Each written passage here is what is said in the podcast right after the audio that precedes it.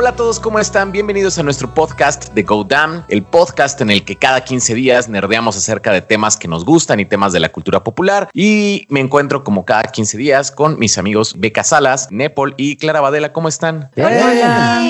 Muy bien, ¿y tú qué tal? Bien, también. Pues hoy les tenemos un programa en el cual vamos a dar algunas noticias. Este, vamos a hablar un poquito de, de lo de Christopher Nolan que se va ya de Warner. También, este, ¿qué otras noticias este, tenemos por ahí? De Chris Evans. Y aparte de eso, también tenemos nuestras opiniones de los primeros tres episodios de WandaVision y nuestra reseña de Cobra Kai, que ya por fin ya la vimos todos, ¿no? Sí, ya todo con spoilers. Me eché un maratón de dos semanas para llegar a esto. Al fin. Y vale la pena, ¿eh? Vale la pena. Sí, sí, te la echas rápido. Pero bueno, vamos primero con el chisme caliente. Uh.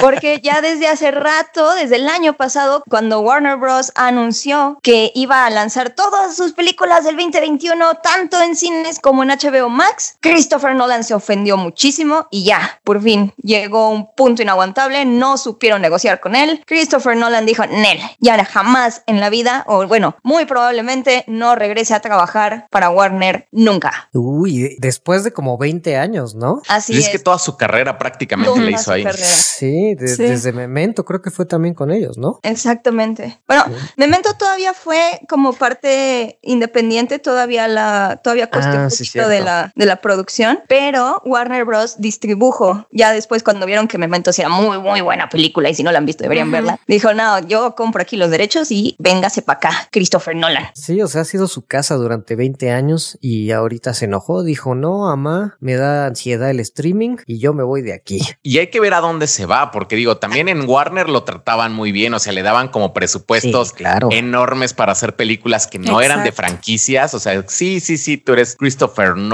tú haz lo que tú quieras. ¿Quieres regresar la entropía en una película? Vas, pues vas. Exactamente, le dieron 200 millones de dólares para hacer Tenet, más los gastos de publicidad que siempre son casi igual a los gastos de producción, para una película que nos la vendieron como entropía.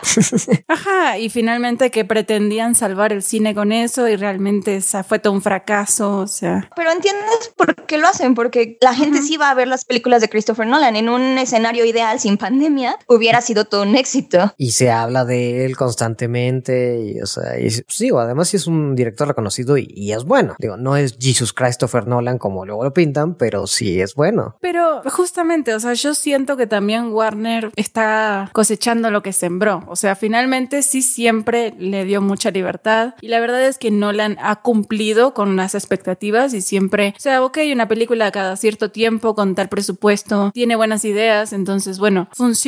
Pero no olvidemos que también, o sea, es más o menos lo mismo con Zack Snyder. Finalmente es como acá yo soy la cara de Warner y yo pongo mis reglas y ahora se les están yendo. Y siento que es parte del orden que está poniendo Warner de no aceptar y que los directores ya no estén conformes con este nuevo orden en el que ellos no son protagonistas. Que la verdad, o sea, sí entiendes un poquito, o sea, me acabo de enterar que, por ejemplo, Will Smith también estaba teniendo, bueno, estaba, estaba produciendo una película que también está en etapas súper tempranas con Warner y con este nuevo cambio de pasar las cosas a HBO Max, también decidieron que esa película iba a ir directamente a HBO Max y entonces ya incumplieron un contrato que tenían con Will Smith y Will Smith sí fue, se enojó y dijo, a ver, ¿qué onda? Y ya al final acordó que Warner le iba a pagar 60 millones de dólares y que se iba a mantener como productor ejecutivo de esta película. ¿Quién sabe también qué negociaciones tuvo Christopher Nolan con Warner? Que Christopher Nolan dijo, no, ¿saben qué? Bye. Porque ahorita como que Warner lo que está haciendo es como contener, ya saben, a Patty Jenkins Claro. y a Gal Gadot le da 10 milloncitos extra, a Will Smith le da otros 60 y es como, bueno, Sí. ya, no se enojen tanto conmigo. Ahí está, ahí está. Sí, partido. Pero seguramente no, o sea, Nolan no pedía 10 milloncitos, o sea, Exacto.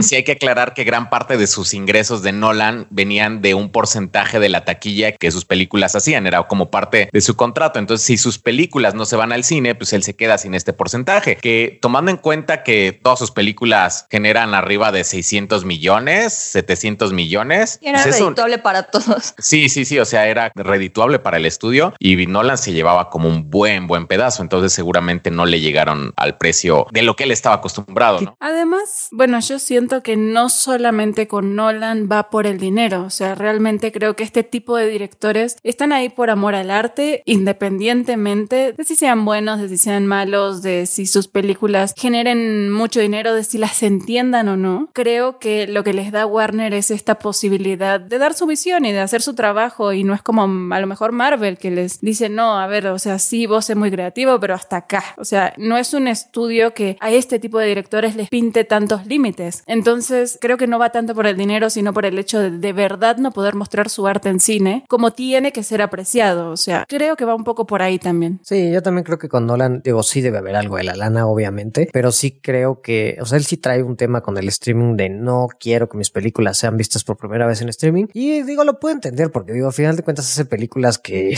visualmente se ven súper padres y si quieres que la vean así, con el audio y todo, pero pues también esta guerra contra el streaming no soy muy fan de ella y creo que ahorita va a ser interesante ver a dónde se va porque todos los estudios van a estar así, o sea, no es como algo específicamente que va a ser Warner, yo creo que todos van a empezar a migrar a un esquema así, querramos o no, o sea, Paramount ya, ya le metió con todo a su nueva plataforma de streaming, Paramount Plus, que la anunciaron esta semana, que digo, ya existía, pero como que ya le van a meter este fichitas al asunto, ¿no?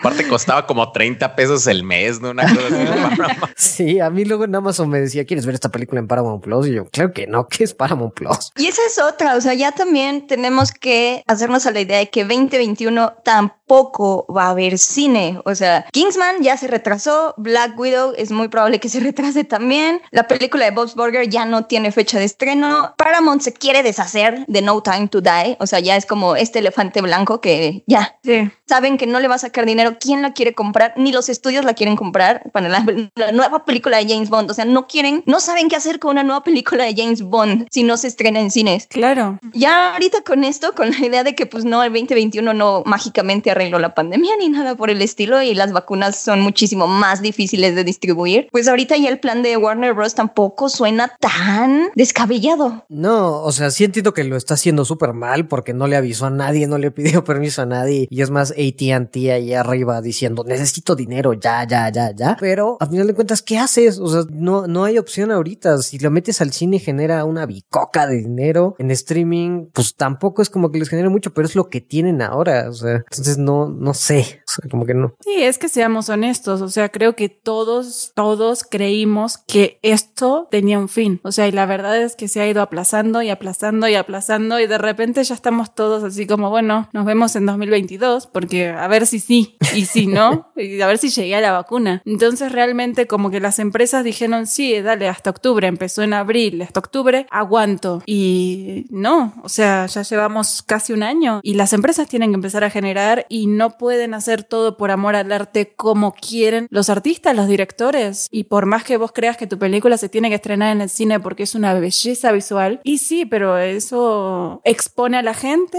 Y aparte las películas también son una inversión, o sea, está bien, nadie Exacto. esperaba una pandemia, pero son películas súper grandes a las que se le invirtió millones de dólares Claro. y necesitan recuperar un poquito por lo menos de algún lado, porque si no, no va a haber más películas. Exacto, Sí. tu arte puede ser muy bueno, pero es un negocio. ¿Y hasta dónde van a aguantar? Porque ahorita ya se aguantaron así como pues un año así como sin los ingresos que estaban planeados y a lo mejor son compañías muy grandes y todo, pero de todas maneras hay un punto en el que si esto sigue de, esta manera, pues sí, o sea, el, el dinero pues sí se les va a acabar y entonces va a haber problemas como para producir productos nuevos seguramente o se van a ir como ya muy a la segura, así como de esto seguramente me va a generar o a lo mejor proyectos más pequeños, supongo que no sean como James Bond que no saben qué hacer con ella si no se estrena en el cine, películas más pequeñas que dicen, bueno, esta no me cuesta tanto dinero, me puede redituar en suscriptores de mi, de mi servicio de streaming. Y aparte, o sea, también ellos tienen como la visión romantizada de no, es que el streaming jamás va a reemplazar el cine. Y sí, estoy de acuerdo, Ujú. pero las proyecciones de, de los revenues, bueno, de las ganancias que va a tener los servicios de streaming son muchísimo más grandes que los que tiene el cine, la verdad. O sea, de 2018 a 2020, el cine tuvo un ingreso total de 40 mil millones de dólares. Y eso está muy bien, es mucho dinero para una institución como el cine, ¿no? Que todo mundo la ama. Pero para el 2020, el- los servicios de streaming ya tuvieron también unos ingresos totales de 40 mil millones de dólares. Y artículos como For- de Forbes o el Washington Post esperan que para 2025 los servicios de streaming estén teniendo unos ingresos de 80 mil millones de dólares. O sea, entre que hay cada vez más plataformas, la gente se va a tener que suscribir cada vez más a más plataformas y ya tienen cada vez más confianza o ya les gusta más, o bueno, entienden más esta onda del servicio de streaming. Ya está siendo un negocio bastante redituable. Ahí está el dinero. Sí hay que tomar en cuenta que si las películas se van a HBO Warner no tiene que compartir el dinero con ninguna cadena de cines. Entonces tiene más el control, tienen más, entonces sí, tienen más el control, tienen más como de dónde agarrar ahorita que está en la pandemia.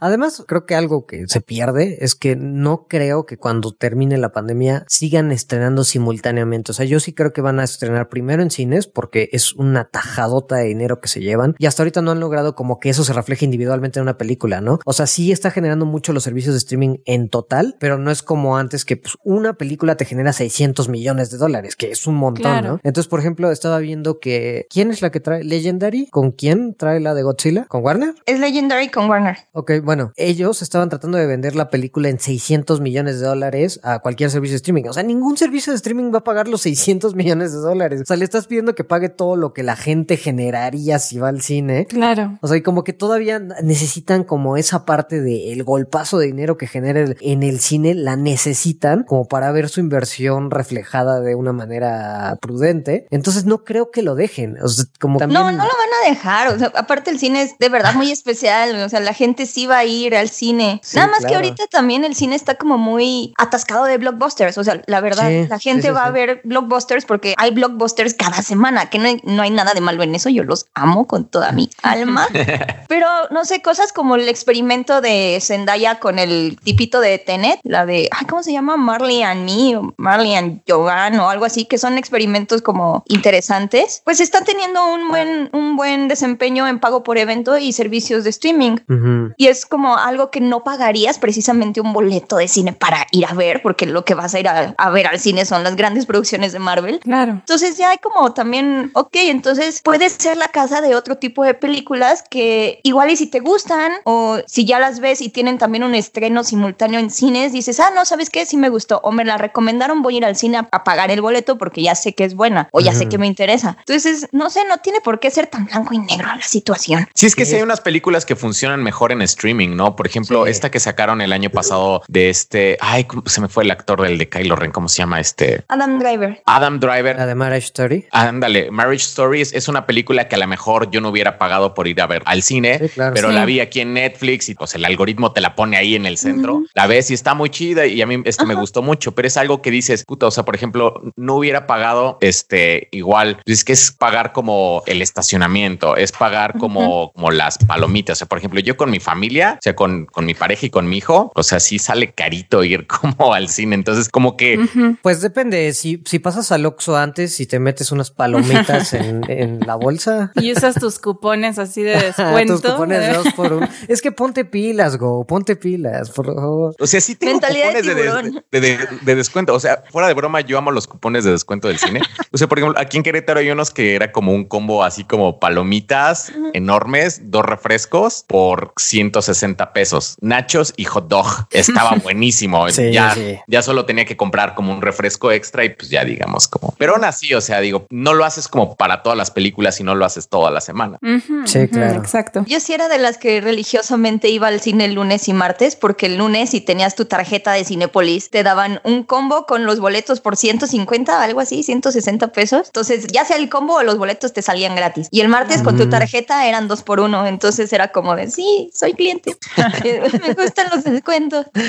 que por cierto, vi que Cinépolis debe 27 mil millones de pesos, una cosa así. Por eso quisieron estrenar Harry Potter. ¿Sí vieron las tarjetas Club Cinépolis de Harry Potter, de las casas de ah, Harry Potter? Es que tenían, sí, tenían una super promoción que yo creo que habría sido como un super hitazo si no hubiera estado aquí la pandemia, porque pusieron tarjetas de las casas de Gryffindor, Ravenclaw, Slytherin, Hufflepuff, pero tenías que ir a todas las funciones de Harry mm. Potter. No Entonces ya, con, ya teniendo ese récord, te cambiaban tu tarjeta de, de, fanático por una tarjeta con, pues ya sea con Gryffindor o con Slytherin o así. Y se veía súper padre. Pero también justo lanzaron la campaña en semáforo rojo, ¿no? Entonces es como tampoco la puedo promocionar tanto porque estamos en semáforo rojo. Y nada más aplica para el interior de la República, entonces. Así como, mira, es, es que no quiero arriesgar mi vida. No arriesgarías tu vida por una tarjeta de Gryffindor. oh, diablos.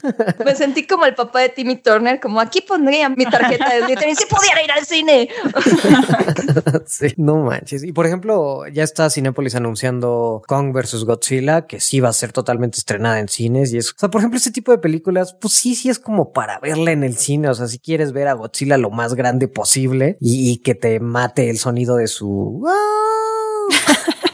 La verdad es que a mí todavía me da miedo. O sea, no confío más bien. Ese es mi problema. No confío en la gente ni en el hecho de las medidas sanitarias que están manteniendo. O sea, yo de verdad no creo que todo el tiempo estén sanitizando todo porque es costoso y yo entiendo que están tratando de recuperar dinero, pero pues no, no, no confío en ese tipo de cosas tanto. Yo estoy de acuerdo contigo porque bueno, todavía cuando fuimos a ver Wonder Woman 1984 allá a Cinemex, a pesar de que éramos prácticamente los únicos. Casi nadie está yendo al cine. Y eso también es cierto. O sea, casi nadie está yendo al cine. No sé, como que se me hace irresponsable irme a meter a un cuarto donde quién sabe quién más se metió. Ajá. O sea, ah, ya, ya nos tenemos que cuidar entre todos. Entonces, ese como de, ah, no sé, abusar de mi privilegio de ser joven y sana como un toro me, me molesta. No sé, me da como. Sí, sí, lo entiendo. La verdad es que también los directores se tienen que poner un poquito. O sea, yo sé que ellos están hablando de millones de dólares de pérdida, pero, o sea, ponte al tiro. Es una situación muy difícil, es única y pues tiene que haber ciertas concesiones. Pero ¿saben quién sí lo está haciendo muy bien en la pandemia? Marvel, Disney en general. O sea, primero con Soul, digo, tuvieron como el, su pequeño bachecito con Mulan, pero después con Soul ya es como de los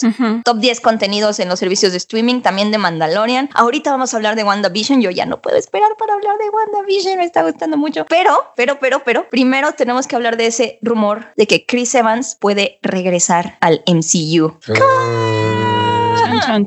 ¿Si creen que sea como factible? No sé, yo sí veía a Chris Evans muy convencido de que dijo ya, o sea, ya va. Entonces, no sé. Yo tengo sentimientos encontrados, como que digo, ah, qué padre ver otra vez como a Chris Evans, ¿no? A lo mejor, o sea, estaba el rumor que a lo mejor como del Capitán América o a lo mejor como una versión alterna del Capitán América, a lo mejor un Capitán América malvado. No sé, como que se me hizo que su final estuvo bien y no quiero que ocurra como lo de Toy Story 4, de que Toy Story 3 así como con esa, ahí me quedaba y de repente ya lo que sigue y es como no sé, ya como que no se siente igual. El rumor es de que saldría en que en una serie, ¿no? No, todavía no se sabe. Es que hay muchísimos rumores. O sea, nada más salió el rumor de que Chris Evans estaría en negociaciones para regresar como el Capi y ya después no se supo más porque algunos decían justo lo que dice Go, que podría regresar como una versión de Hydra en un universo alternativo. Luego otros dijeron como, ah, sí, es que aparte va a ser una historia en una serie donde se va a pelear con Wolverine en el pasado. Ah, sí. Órale, ese está ese es un rumor muy específico y sí.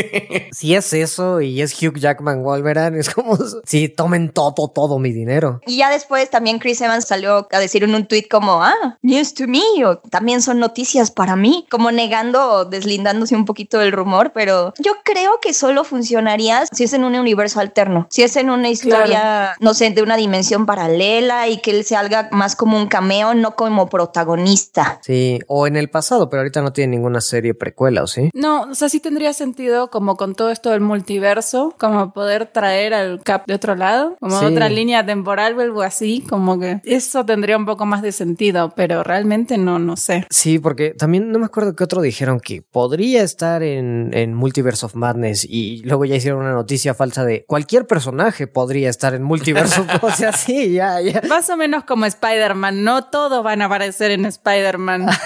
como Leonardo DiCaprio, ¿no? Como como, Spider-Man de otro universo, sí, ya. Claro. sí. O sea, es que estaría padre ver esas versiones alternativas, pero sí, como dice Go, yo no quiero como que, o sea, ya, su cierre estuvo súper bien. Sí me emociona más, o sea, por ejemplo, me emocionaría mucho más que volver a ver a Robert Downey Jr. como Tony Stark. Siento que ese sí ya, o sea, ya estuvo, tuvo demasiadas pelis. Y además él, él a cada rato dice, no, ya no. Y cuando se va a hacer otra cosa como, no sé, Doolittle, falla catastróficamente y siempre termina como, oiga, no traen un cameo para mí por ahí. cameo, cameo. Vas a hacer un mural, ¿te puedo cobrar por él? sí. sí, pero a Chris sí me emocionaría verlo en alguna cosa alterna. Pero creo que sí, solo funcionaría con algo de como de Multiverse of Madness, que seguramente WandaVision va a dar pie a algo muy, muy así. Bueno, ahora hablamos de las teorías, porque yo creo que todo va encaminado a, hacia, bueno, los Young Avengers, por mm. supuesto, o sea, todo cierra ahí. Sí. Y sí siento que a lo mejor, y sí podría, no sé, como siento que la idea es meter gente nueva y joven joven y se están deshaciendo, por supuesto, de, de los viejos, pero bueno, eventualmente pues son jóvenes y son nuevos, entonces necesitan una guía, a lo mejor y podría entrar por ahí, porque qué mejor guía que el Capitán América, no sé, pienso. Estaría padre, eso sí me gustaría como que fuera como, como el líder, como más, o sea, no estar como tan de centro como en la acción, sino simplemente él como guiando, a lo mejor hasta como el viejito. Porque además nunca lo vimos, ¿no? Como en el en Age of Ultron lo vimos al final, en, la última escena, medio que iba a entrenar a Wanda y a Falcon y, dijo, no, tenemos nuevos Avengers y casi dice el Avengers Assemble, pero como que nunca lo viste entrenando ni en una situación. Como líder de equipo. Sin... Pues un poco más como en Infinity War, que sí está como juntando a todos y yéndolos a buscar y así. Justamente la escena ahí donde van a buscar a Wanda y a Vision, como que esa es una buena escena de líder, pero realmente, como dice Nepal, no, no es como que los viste entrenándolos ni nada de ese estilo. Que les diga, quiet. Yo creo que eso estaría padre. O sea, creo que sí, como que, ¿cómo llamarlo? O sea, como que sí le daría un empuje muy padre como a este nuevo equipo que están formando. Que bueno, que sí, como que vienen personajes de Young Avengers en, en la serie de Hawkeye, este, pues en varias series como que está lanzando ahí Disney, ¿no? Sí, que sí, creo que deberíamos hablar de WandaVision porque creo que se va a ser una buena ida hacia el futuro del MCU. Les late que vamos con puros spoilers. Digo, nada más vamos a hablar de los primeros tres capítulos que han salido. Sí, son los primeros tres. Va, vamos. Va, va, va. Amo WandaVision con tanta, tanta locura. O sea, hacía mucho tiempo que no me emocionaba así por algo de superhéroes. Me recordó mucho a como las películas viejitas de Marvel antes, como Avengers o cuando se anunció que Spider-Man iba a llegar en Civil War o cositas así. Que siempre estás como buscando las referencias o los, los notes a los cómics y los cómics también son bien cool y hay un montón de pistas. Y la idea del misterio así en la serie con el formato semanal me está encantando. O sea, estoy súper emocionada. Ajá. Fíjate que a mí el, formato semanal no, no sé si me está encantando, justamente porque como ya vimos los trailers y ya sabemos que todo esto está ligado, porque además, o sea, somos ñoños, entonces sabemos a qué está ligado, sabemos que esto se relaciona con las películas, series y películas no son mundos aparte, sino que tienen consecuencias y las van a tener en Doctor Strange, que en Spider-Man también, o sea, que se vienen los multiversos y todo. Entonces, yo siento que, o sea, me gusta la duración de los capítulos, que son cortitos, me gusta mucho la serie, pero siento que me dan muy poco material como para volverme loca y teorizar y, es como que te lo van dando a cuenta gota, ¿sabes? Y no sé si eso semana con semana me está encantando, siento que están jugando con mi ansiedad. Pero sí te dan un montón de pistas, sí te dan un montón, un montón de pistas, tan solo los comerciales, o sea, hay una teoría de que los comerciales es como la, la representación de los traumas de Wanda, ¿no? Y entonces el tostador del primer episodio de los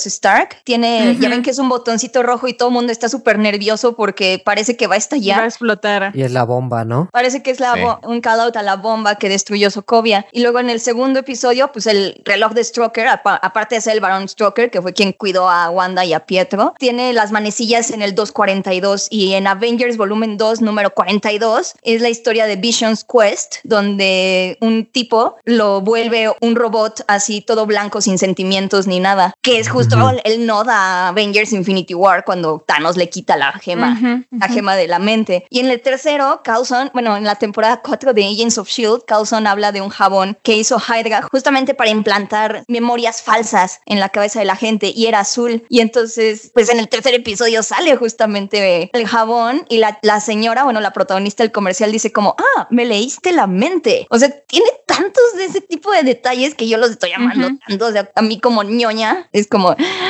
oh Dios. Y ahorita, ahorita tenemos que hablar de Billy y Tommy, por favor. Sí. Yo, por ejemplo, de los tres capítulos, los tres los he disfrutado mucho, me he reído, pero igual, como dice Claro, o sea, no, no estoy como esperando, o sea, como que no me deja como esperando como el que sigue. Me gustan mucho porque sí es como una propuesta muy diferente y realmente agradezco, agradezco muchísimo que hayan como dejado como su zona de confort y digan, no, pues saben qué, les vamos a presentar esto que es como completamente diferente a todo lo que había hecho Marvel. Entonces, eso lo agradezco muchísimo y por eso creo que es como, es mi parte favorita de WandaVision, que sí se siente como algo diferente y súper arriesgado. exacto. Que bueno que lo hicieron como en su plataforma, ¿no? Pero de todas maneras es como muy arriesgado. O sea, sí siento que va como a desembocar en algo súper, súper interesante y súper intenso. O sea, que va a ser como este contraste de estos episodios como súper, este, quirky y este, y súper ligeros con los últimos que van a ser como súper intensos. Yo creo que va a ser así. Entonces creo que al final de cuentas nos vamos a quedar con algo muy, muy padre. Pero como dice Clara, el formato semanal no sé si me está como encantando porque no me tienen así como esperando, así como, oh Dios mío, ¿qué va a pasar? Y están chidos esos notes, pero aún así, digo, personalmente no son suficientes como para que yo esté como comiéndome las uñas esperando el que sigue. Exacto.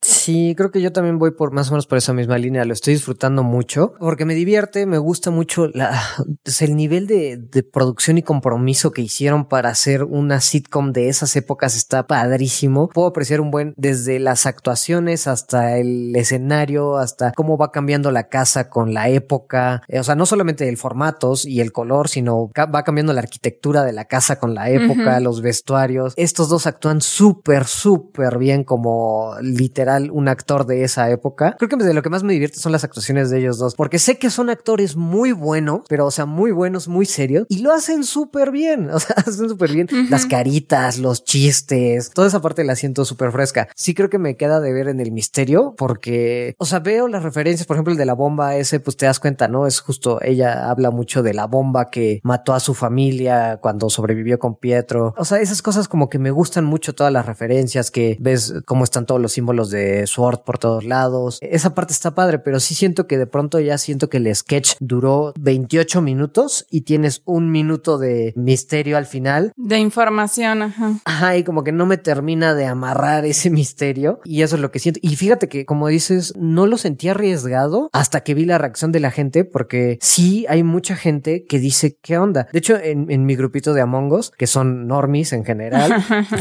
o sea, no son geeks que leen todas las noticias y, y saben todos los personajes. La primera semana fue de que vi WandaVision y no, no, no entiendo nada, o sea, no, literalmente no entiendo nada. O sea, no dijeron no me gustó, me dijeron no entiendo qué está pasando o por qué está haciendo así. Y o sea, y lo entiendo porque, por ejemplo, en las películas no han construido nada a Wanda como para que sepas que es esta bruja Claro. altera realidades. Eh, Pero creo que es justamente el objetivo. Sí, de hecho, una de las cosas que a mí más me sorprende es que yo no esperaba nada porque el- los personajes son personajes de apoyo nada más en el universo de Marvel y no es. Y ok, ya mataron a Vision, Vision está, ya está morido y nadie sabía qué iba a pasar con Wanda después y realmente como que no te importa porque pues nada más te ponen así como su romance muy de lejos y nada más llega Wanda, pues nada más llega como este ente poderoso y en algunas peleas como en la pelea de Infinity War o en la pelea de, de Endgame sí te dicen que es muy fuerte, pero como que nada más llega, ahora sí que como las águilas del Señor de los Anillos. Ajá.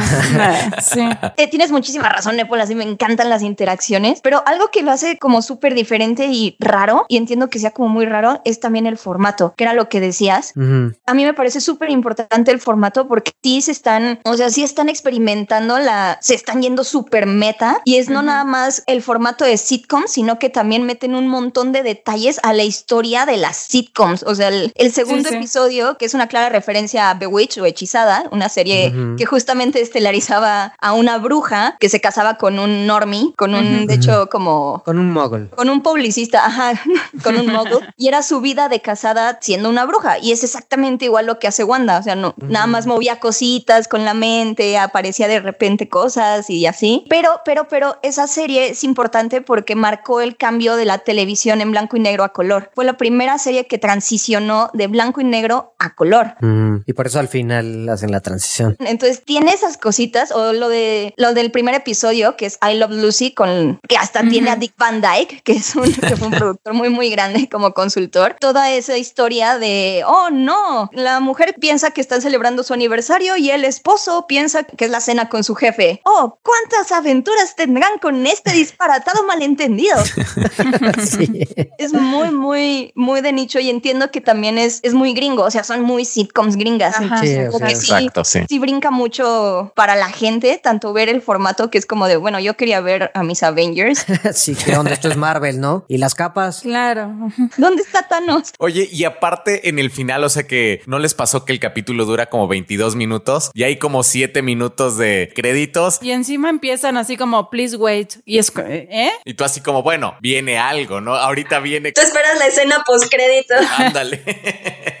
Es que sí se pasaron con el cuarto de, o sea, es como casi casi un cuarto del, del metraje que son créditos. Sí. Sí, qué onda. Además, qué onda con los créditos. Está gigantesco la cantidad de gente que requirieron. Pero además te hace esto Disney Plus. Normalmente cuando ya no hay nada después, te minimiza eh, como los créditos, ¿no? Y aquí no, te los deja. Entonces dices, a ver qué va a pasar. Aunque no me lo hizo en este último. En este último, luego, luego me recomendó Era de Ultron. Como, a ver, véanla. Si no están entendiendo, vean Era de Ultron para que se acuerden de cosas. Y del tercer episodio, ya podemos hablar de Billy y Tommy. Es que no. No, esperen, esperen. Hay que llegar primero a las teorías de qué está pasando en este mundo, porque Yo sí creo que es, bueno, para mí sí me parece que es obvio que ella está creando esta realidad. Lo que no me queda claro es si Vision logró revivir de alguna manera o su conciencia la logró atrapar de alguna forma o simplemente es parte de su imaginación. Entiendo que sí, porque sí se ve como que Vision está atrapado. Sí, Entonces, Vision, especialmente en el tercero. Ajá. Ajá. Ajá, y en, en el tercero lo ves como que es alguien consciente que se da cuenta de las cosas, ¿no? Que bueno, justamente una de mis dudas en los primeros dos episodios, que por cierto menciono que me pareció muy inteligente que sacaran dos episodios al inicio, porque si hubieran sacado solo uno hubiéramos estado perdidos Sí. y no hubiera conseguido a nadie. Pero una de mis dudas era, bueno, todas estas personas son recuerdos de Wanda, son creaciones físicas de Wanda, O son personas atrapadas. Sí. o son personas atrapadas independientes. Son personas atrapadas, ¿no? Es como, o sea,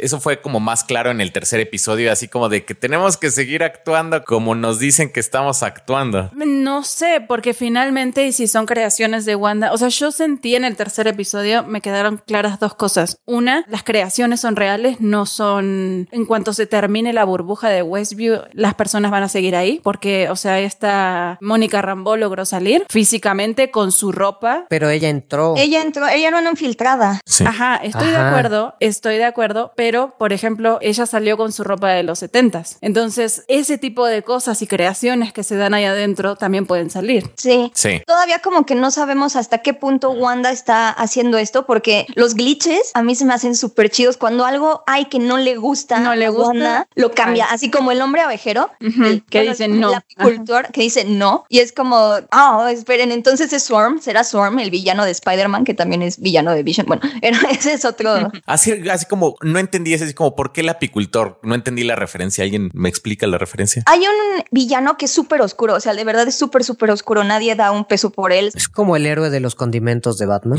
El, El villano de los El condimentos. rey de los condimentos. El rey de los no, o sea, no condimentos, es el perdón. héroe Nepal, es el rey de los condimentos. No el príncipe, no el mediocre de los condimentos, el rey. Realeza. Exacto, o sea, literal es un villano que se llama Swarm, enjambre, y está hecho de abejas. Y era un villano de Spider-Man que como que Y X le hace y le hace.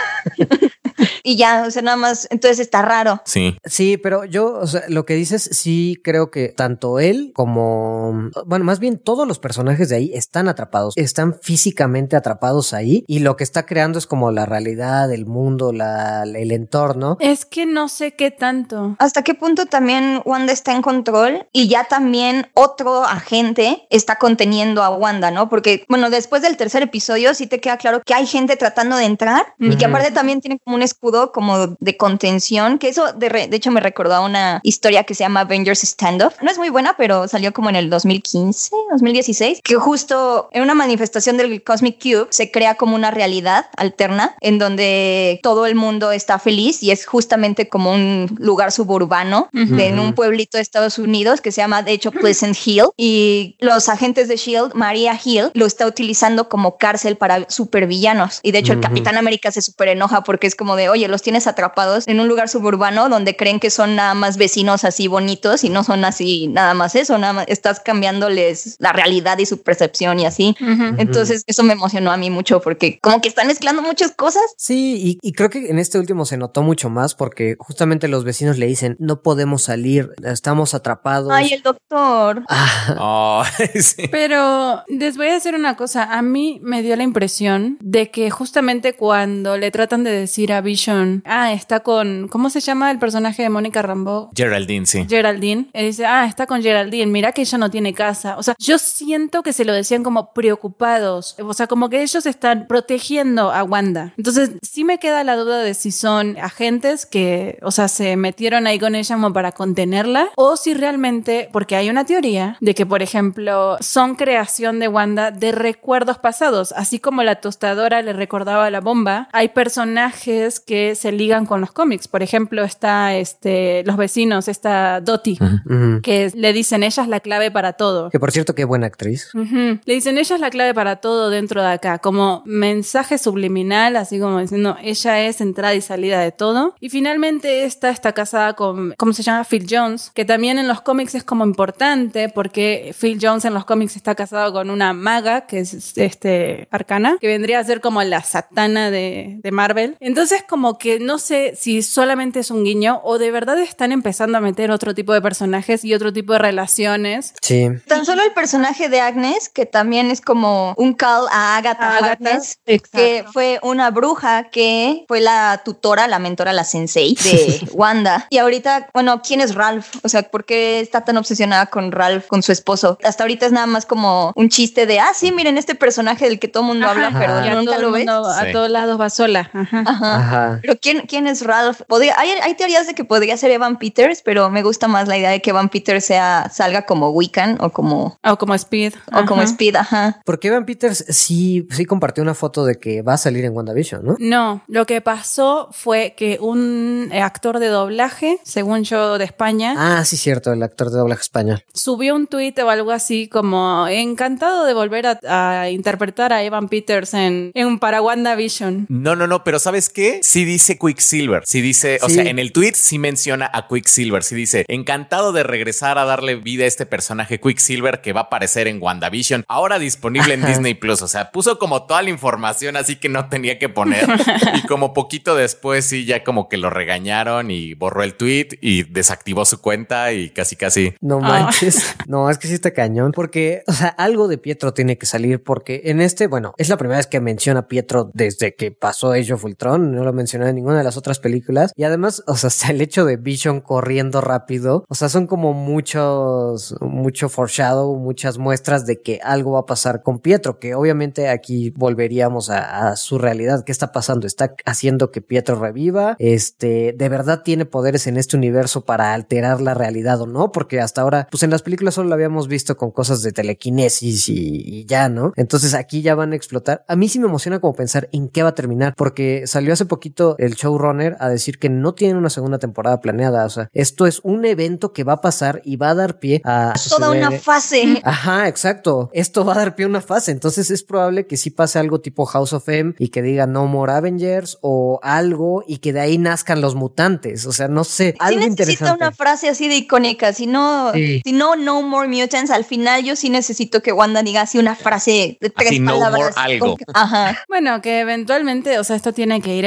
escalando y nos tienen que ir mostrando cada vez más cosas. Un poco que era lo que les decía al inicio, como que yo siento que me dan muy poquito, sobre todo porque les digo, vimos los trailers y todo esto al saber que está relacionado con el MCU, ya sabemos que estamos esperando algo muy grande. Entonces, espero realmente que sea así como, toma, querías algo grande, acá tenés y nos den una bomba. Que te huele los pantalones. Yo creo que sí va a ser así, ¿eh? Pero es que saben a mí qué me pasa, que siento que es como el show perfecto para la pandemia, porque yo, yo ya estoy harta, estoy harta de estar aquí encerrada, de no poder ir al cine, de no poder ir a verlos, a nerdear de series o algo. Entonces como que WandaVision me está dando un propósito así de voy a releer los cómics, ok, ah, este detalle me recuerda a este cómic viejísimo que no recordaba, lo voy a buscar, ay, quiero ver los easter eggs, entonces como que me gusta, me gusta mucho el formato, o sea, tal vez así sin querer queriendo, Marvel otra vez encontró una forma de, de brindar entretenimiento en un momento súper específico Sí. que es el encierro de cuarentena. Yo creo que hasta las personas que ahorita se les, se les está haciendo como aburridas y de no pasa nada, yo creo que al final sí van a cambiar como de parecer. O sea, sí creo que la serie va encaminada a un gran, gran, gran final, como, como un giro dramático. Entonces creo que ya cuando la gente la vea completa, porque aunque no les guste, si son fans de Marvel, la van a terminar viendo completa y seguramente la van a terminar viendo otra vez. Creo que sí van a cambiar como ese chip y sí van a decir sí me gusta. Además va a ir incursionando en, en formatos más nuevos. A mí me emociona esto que dijeron de que no me acuerdo si el capítulo 5 o el 6 va a estar inspirado en Malcolm el de en medio.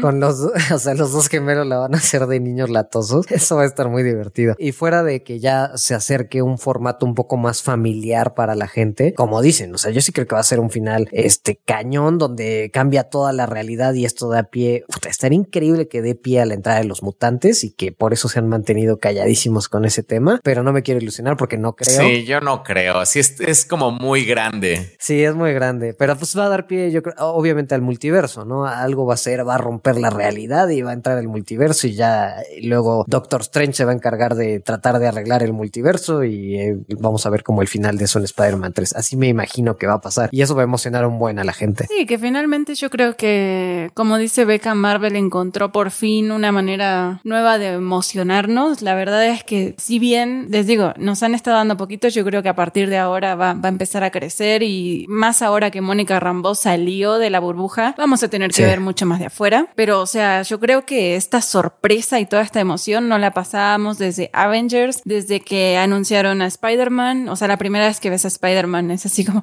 El final de Infinity War. El final de Infinity War es la sorpresa más grande que ha logrado el universo cinematográfico de Marvel, porque, o sea, es algo que nadie creyó que podían lograr o que iban a hacer siquiera. Y en todo lo demás, yo creo que han sido como muy, no predecibles, pero sí más o menos como, sí, a lo mejor no tan alocados. Sabes a dónde va encaminado. Sí, exacto. Aparte, o sea, el hecho de que esté inspirado en House of M, House of M al final del día pone a Wanda tratando de tener su vida perfecta. Entonces, que vayan explorando como los traumas que le generaron todos los eventos de las otras fases a Wanda y que lo esté como canalizando en, pues, en sitcoms que ella vio o lo que ella entiende del amor o de la normalidad a través de las series. Se me hace como súper interesante. Sí, además ese tipo de detalles, como decías, o sea, por ejemplo, en el segundo capítulo que ella, o sea, se me hacen como detallitos muy bien puestos, porque a lo mejor, y si es una realidad que ella está creando, pues es una vida que ella, una época que ella no vivió. Entonces el hecho, por ejemplo, el detallito de, estás usando pantalones y las mujeres no usaban pantalones en esta época, y es como, ah, no lo sabía, porque pues yo toda mi vida he usado pantalones, ¿no? También no les encanta que cuando se parten en el segundo episodio, cuando se van a la reunión de hombres y a la reunión de mujeres, todas están esperando que la reunión de mujeres sea como súper superficial y ahí serán como los verdaderos detalles Los de... golpazos. Ajá, los golpazos y mientras en el otro está como de, ah, sí, ¿vieron quién es comunista? A mí me dio muchísima, muchísima risa la, la convención de hombres de, según la seguridad del vecindario, que nada más son los chismes. Está muy bueno. Eso está muy, muy gracioso, porque sí, es, hay algo que no, o sea, no cuadra. Y ahora sí, ya podemos hablar de los hermanos gemelos. Sí. Sí, sí, ¡Yeah! sí. sí, Beca, sí, ya vamos a hablar. Ya, ya llegamos. Ya llegamos. No sé qué te emocionas, van a desaparecer al final. No, yo creo que no. No pueden. Es que aparte era lo que necesitábamos. O sea, Wiccan y Hogling son de los personajes más importantes ahorita en Marvel porque fueron de los primeros en hacer una verdadera representación LGBT en los cómics, en sí, en la historia.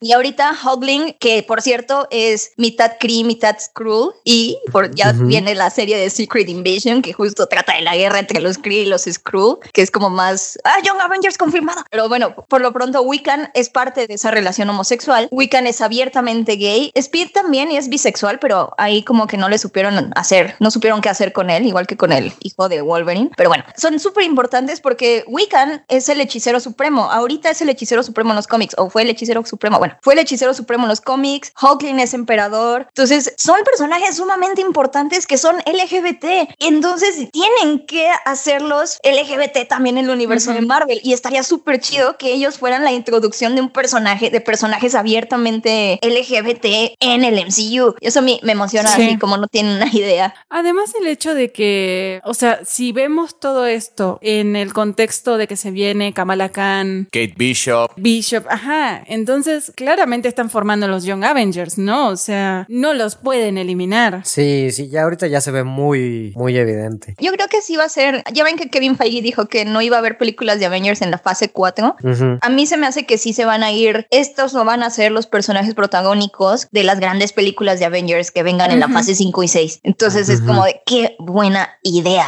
Sí, sí, sí. Y además a todos los van a construir como primero en series. Eso va a estar muy interesante. O sea, si cada uno tiene una serie, em, o sea, todo el MCU se formó porque cada uno tenía su serie de películas, pero aquí van a ser series. O sea, eso me parece bastante interesante si el nuevo equipo de los Avengers se forma de esa manera. Y seguramente van a meter como algunos otros personajes como de los viejitos, así como para que no sea como un choque tan fuerte como para la audiencia, así de que estos eran los Avengers de antes y estos son los nuevos. Seguramente van a meter como por ahí como a Doctor Strange, el mejor, o a Sí. Peter Parker. Y entonces, o por ejemplo, lo de Chris Evans y Chris Evans por ahí está Ujú. como coacheando como a los Young Avengers, como que ya legitimiza un poco más como al nuevo equipo y es como, y, y ya tienen como sangre fresca para otros 10 años de películas. A mí la verdad me emociona un montón. Pues la verdad, ojalá sí tengamos razón y sí vaya para allá y sí nos sigan sorprendiendo y me encanta el nivel de detalle y de producción y de atención que tiene esta serie y ojalá lo mantengan y sí, sí nos vuelen la cabeza. Yo sí estoy esperando que me vuelen la cabeza. Lo malo es que tenemos que esperar hasta principios de marzo que se acabe la serie para ya poder discutir en su totalidad qué tal salió, qué vamos a esperar o qué pasó y qué va a pasar con Wanda, cómo se va a desarrollar la historia. Pero lo que ya por fin terminamos de ver, al fin es Cobra Kai, otra serie que también me parece súper especial y que ya es hora, hora de platicarla. ¿Qué les pareció, chicos? Quiet, quiet. a mí la verdad me, me, gustó mucho. Yo, si les soy honesta, me daba mucha hueva ver este Cobra Kai. O sea, desde la primera temporada, como dije, oh, no, me parece que esto no es lo mío. Y ahora que la empecé a ver, o sea, la verdad es que siento que aventarme las tres temporadas en muy poco tiempo es todo un viaje.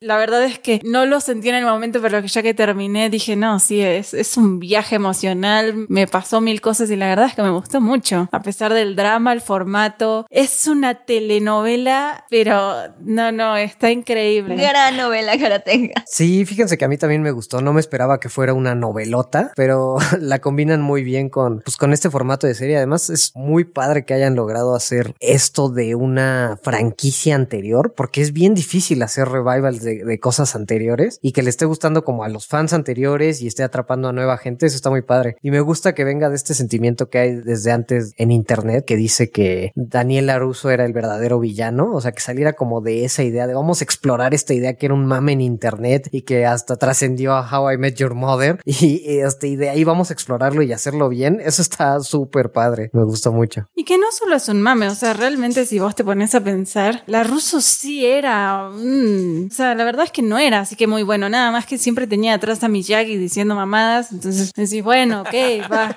como puede ser bueno, ¿no? Pero realmente era súper intenso, era egoísta, era, ya, ya era más o menos así, por eso nace el mame, ¿no? Que por eso está súper chido que sea como de, sí, mira, todo lo que creía Johnny Lawrence estaba mal, porque es un machista tóxico y demás cosas. Violento. Violento, pero ok, en Cobra Kai está dándose cuenta que eso está mal. y aquí Daniel LaRusso también es como de, sí, mira, también esta romantización de que él es el héroe y el bueno y que no hace nada mal y demás, también lo ha convertido en un hombre engreído que se cree mucho nomás porque tiene una agencia de coches y ya tiene lana y, pero también está fomentando la violencia, ¿no? También por eso los niños se agarran a super golpazos al final de la temporada 2 y 3 y también está. Sí, o sea, como que esa idea de que es un héroe y que es bueno y... No, y hay una escena donde su hija le pregunta, creí que éramos los buenos, lo somos. Es como muy tóxico de su parte, la verdad es que... En la tercera temporada Samantha sí le afecta eso porque a cada rato está como de, no, es que hay que enseñarles, hay que luchar y siempre terminan como le rompen el brazo a Dimitri, termina con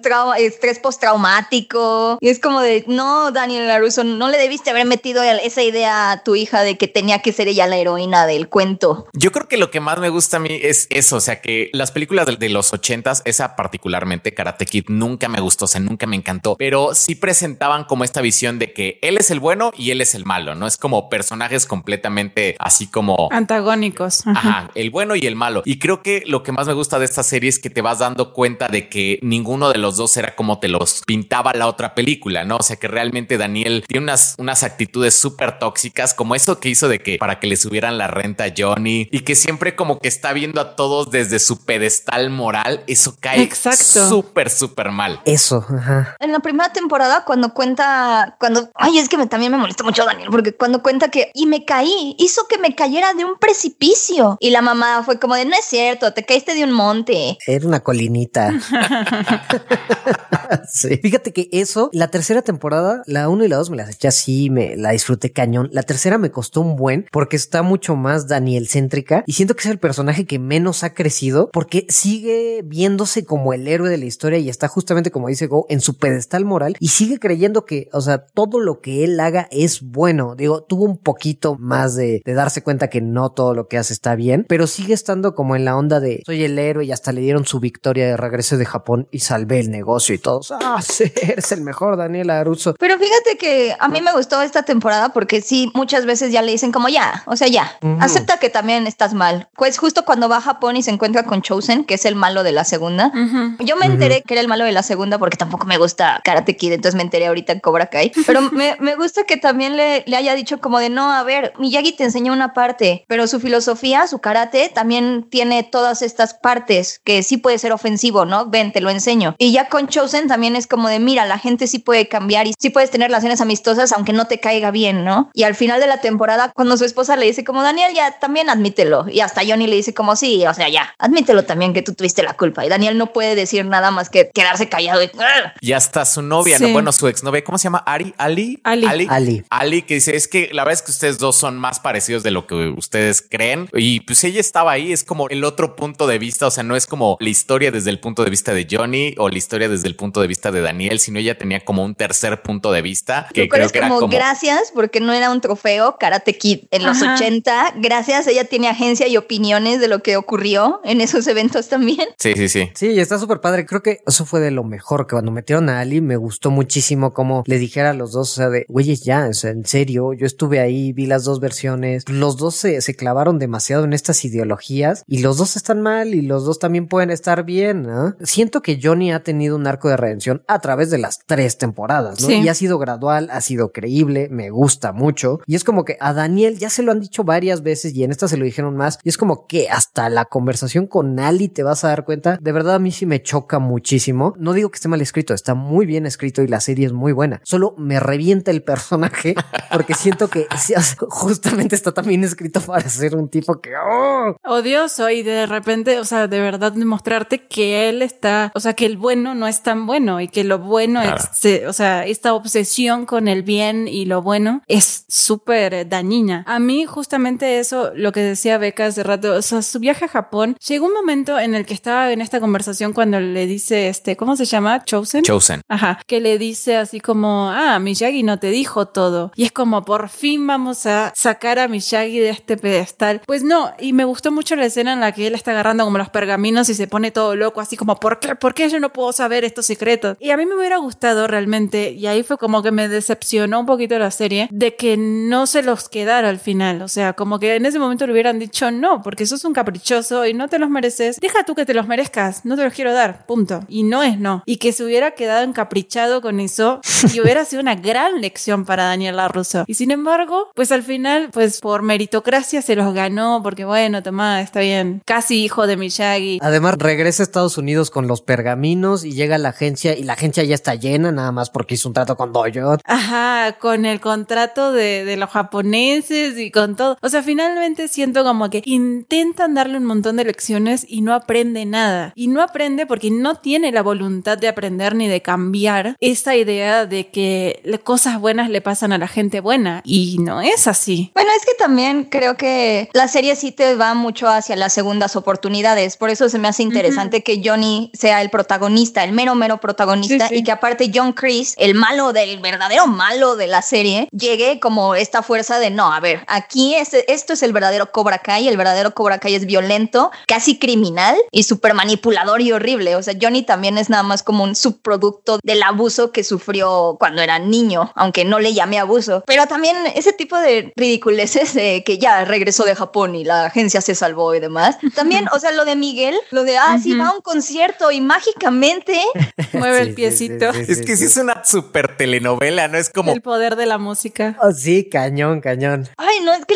cuando se cae Miguel, o sea, cuando lo tiran, toda la pelea de la escuela me gustó, está muy bien hecha, pero se me hizo una ridiculez, así como de, o sea, no te creo nada. Te lo creo que se junten en un lote baldío y que ahí se den de golpes y algo pase, pero en la escuela, así como de, como Robbie lo empuja y todavía le hace como Mufasa, no. Ajá, sí, cámara lenta. Sí, esa escena es ridiculísima. hasta creí que iba a sonar el de La Rosa de Guadalupe. Tun, tun, tun, tun, tun, tun, tun, tun, tun. O sea, yo entiendo que los profesores no se puedan meter a separarlos o tocarlos físicamente, pero es como les gritas, a ver, ya, el siguiente que dé un golpe queda expulsado y se calmarían todos. Esa escena es ridiculísima buenísima. ¿Cómo no tienen seguridad en la escuela? O sea, neta, no hay policías capacitados para controlar a un montón de adolescentes que se empiezan a pelear. Sí. Porque si el director como que sale y pone cara de no me pagan lo suficiente para esto, no, no me voy a meter. Pero es como de, o sea, como es una escuela y ya la tercera temporada todo el mundo está como, no, es que el karate, el karate es el problema. Es como de, no, es que tu escuela no sirve para controlar a los niños. Una llamada a la policía y esto se terminaba en la primera temporada, ¿sabes? O sea, sea. Oye, desde los papás, o sea, ¿qué pedo con los papás de Dimitri de que, ah, sí, le rompieron el brazo a mi hijo y no hago nada? O sea, como que todas esas decisiones, digo así como, es que yo no me imagino cómo es como la mentalidad de estas personas que de repente mi hijo se está agarrando como a golpes y pues ya llega un punto en el que o hablas con los papás directamente o hablas con la policía o haces algo como mucho más fuerte, ¿no? Es como... Claro, un gran juicio, le cerrás la escuela. sí. Sí tiene muchas cosas ridículas, pero se me hace bonita, o sea, se me hace muy interesante justo por eso, porque te dan como este chance de ver las diferentes versiones y las segundas oportunidades y de repente sí es bien padre ver a Johnny romper, Claro. romper como los hielos y está bien chido y las coreografías están bien, bien padres. Están muy bien hechas. Sí. Sí. Creo que, te- como dice Nepo, los personajes están muy bien escritos realmente, como que todos tienen bien definidos sus arcos. También el de Miguel me gusta mucho porque es como empezó como este niño ñoño que sí, ok, no sé qué, descubrió la música, vino este hombre a cambiarle la vida. Que se convierte en un bully. Eh, Exacto, y de repente es como juegan con este tipo de eh, el poder de la autoridad, así como, bueno, si es un adulto y si me lo está diciendo, ha de ser verdad y todos le creen a Chris porque es el sensei del sensei, entonces como, ¿sabes? Como que juegan con eso. Me gusta mucho que todos dicen, pero es que el sensei dijo que tuviera misericordia y aún así me lastimaron. O luego Hawk dice, es que el sensei dice que no hay que tener misericordia, hay que ser rudos. Entonces me gusta mucho cómo esta relación de cómo se dejan influenciar, así sea tóxica o no, de toda la ideología de sus senseis. Eso me gusta muchísimo porque justo es como el punto de toda la serie. Johnny sufría abuso, pero también era un poco bully porque estaba bajo una... que replicaba lo que le ajá. enseñaban. Ajá. Exactamente. Y lo mismo con, Hawk. con Ah, Hawk, como odio ese personaje para que veas. Sí, o sea, en serio, a mí me encanta. Sí, o sea, sí entiendo que es como, o sea, justamente es porque está bien escrito y la intención es que lo, o sea, es como un villano en cierta parte. Ajá, ajá. Y entonces el chiste es que lo odies, pero así, en serio, cada que respira así digo, chiscuincle estúpido, o sea, me casi te odio, sí, te odio. A mí me gusta mucho el personaje de Hawk. O sea, obviamente odio todas sus acciones, así lo veo. Y cuando, cuando hizo lo de Dimitri, sí dije, güey, o sea, o sea, sí me. Ajá, crees que no tiene ya redención. Ajá. Un- Una amistad ñoña no se, no se daña así, ¿no? Compartían cómics. Eran hermanos binarios. Ajá. Veían Doctor Who juntos. ¿Qué te pasa, hermano? No, o sea, sí, ahí sí me dolió. Pero justamente creo que está muy bien escrito y a mí sí me ha gustado cómo va llevando este tipo que era buleado y se deja llevar por esto que lo empoderó, le dio como una defensa y lo volvió como el alfa cuando siempre fue el depredado. A mí sí me gusta mucho el personaje. Además se ve bien perro con su Sí. Con su tatuaje. Su look está increíble, su tatuaje es con su mo- Si hacen algún día un revival de hooligans o alguna cosa así, este güey es el protagonista perfecto.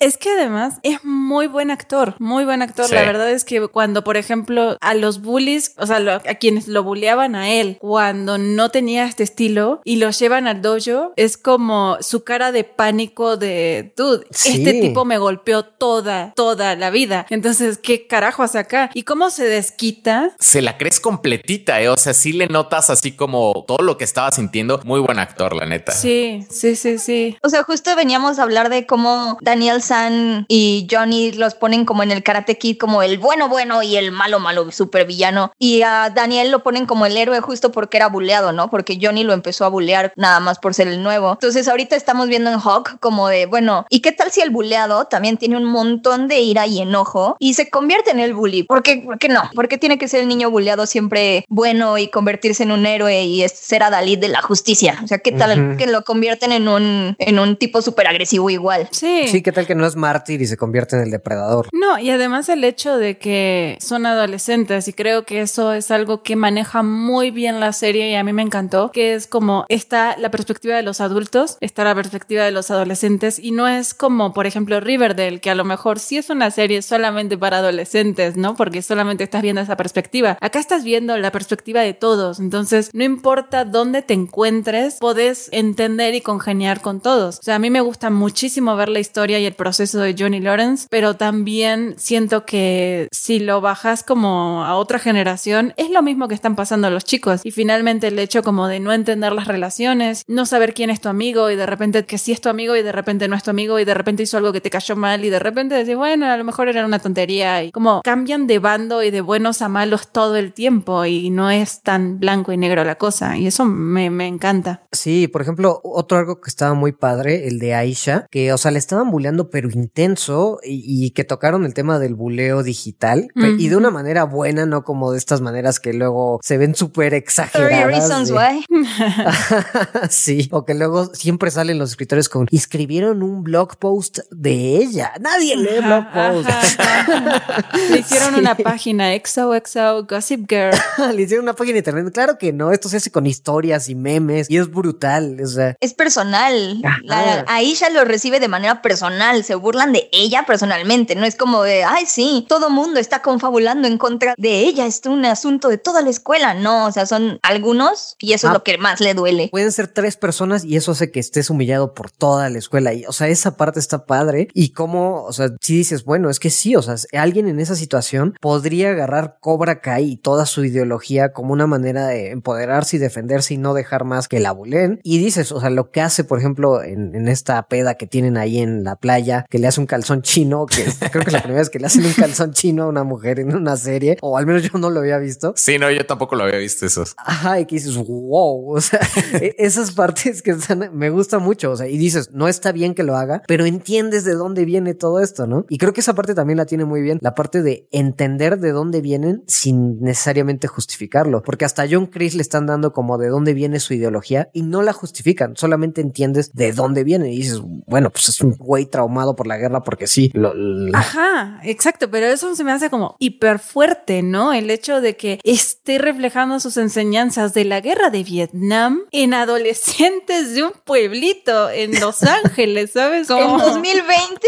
En el 2020, exacto. Es como justo lo que dice Nepal. Te dan su backstory, pero no te lo justifican porque te están dejando bien claro que el tipo está súper psicópata y enfermo. Es como un miembro súper respetado de la sociedad porque ya ven que cuando van con el landlord y Daniel le dice como, oye, pues quítalo, haz algo. Y el landlord así, pero ¿por qué? Si me paga la renta a tiempo y no tengo problemas con él. Es muy bueno manipulando. Eso me es un sociópata excelente. A denunciar a la esposa de Daniel, porque pues, ¿por qué va de, a deshoras a bofetearlo a su doyo cuando él no está haciéndole nada a ella? Y cuando están haciendo el caso para evitar que lo del karate, que cancelen el doyo, bueno, el torneo de karate, que dice como Daniel le dice Congresswoman y él, ah, ah, ah, Congressperson. Ajá. Oh, boy. Y la manera en que se presenta, ¿no? Buenas tardes, soy John Chris, veterano de la guerra, ex capitán y todos. Gracias por tu servicio. O sea, es un sociópata excelente. Y además finalmente hizo, o sea, logró lo que quería, que era hacer que los otros dos este, justificaran y hicieran su trabajo y salvaran el, el torneo, ¿no? Ajá, exacto. O sea, es un gran villano porque es como de, si te dejan claro que es como de, miren, lo de Johnny y Daniel era una pelea de niños que no pudieron arreglarla porque ninguno de los dos ha sabido madurar y tiene una romantización horrible de su infancia y su adolescencia. Pero John Chris es el verdadero villano y es como de, ah, Dios mío. Sí, no, y tiene otros niveles totalmente, porque una cosa es como, bueno, ah, él abrió un dojo, ah, yo voy a abrir otro dojo y nuestros niños van a competir, ok,